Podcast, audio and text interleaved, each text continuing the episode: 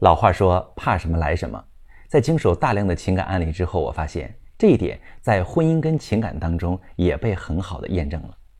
在感情里面，敏感多疑、患得患失的人，最后一定会得到那个最不想要的结果。我遇见过憧憬爱情的姑娘，热烈的恋爱，浪漫的求婚，却在婚后不断怀疑老公的爱，因为她不再像以前那样时刻想要黏着自己了，只是忙自己的事。也不再像从前那样变着花样逗他开心。每一次老公回来，她都刨根问底，是不是有别的女人了？最终，她老公真的出轨了。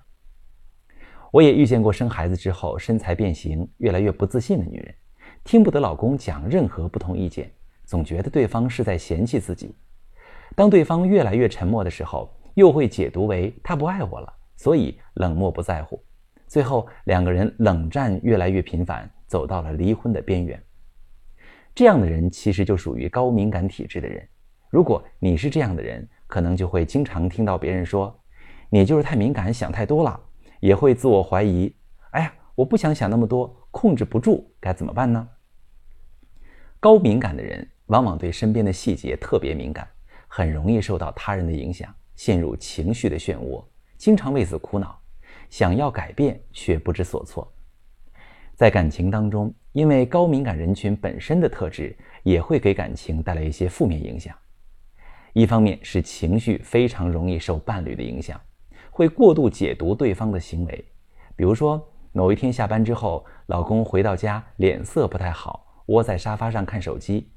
你一边做饭一边照顾孩子，忙不过来，喊老公帮忙他也不应，像是没听到一样。你会怎么想呢？如果你是一个高敏感的人，会很容易和老公一起陷在这种低气压当中，感受到压抑、无力和沮丧。你也会想，哎，他是不是对我有意见啊？还是一点都不爱我了，根本都不在乎我的感受？你甚至会想到，你们的感情可能已经走到终点，这个男人太自私，已经对你冷漠到了极致。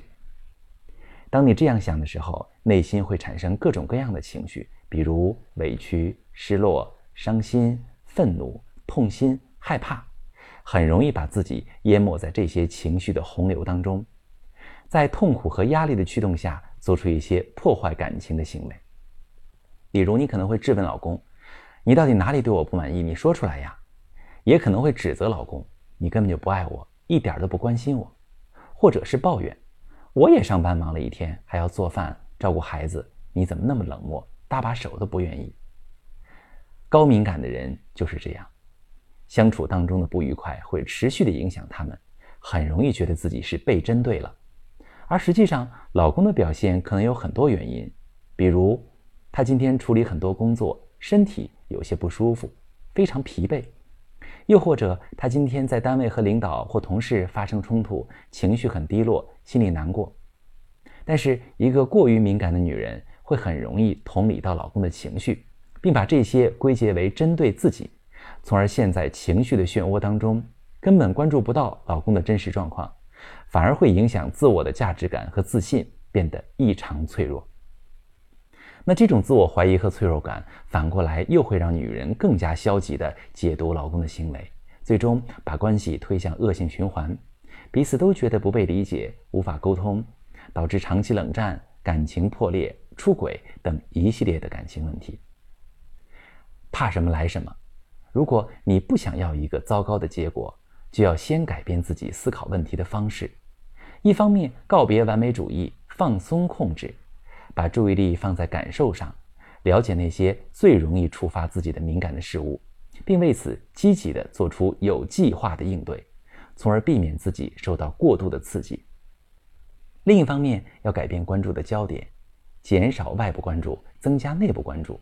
重视自我的需求。寻找自信与自爱的感觉，不用他人的反馈去定义自己，多说不我以及我很好之类的话。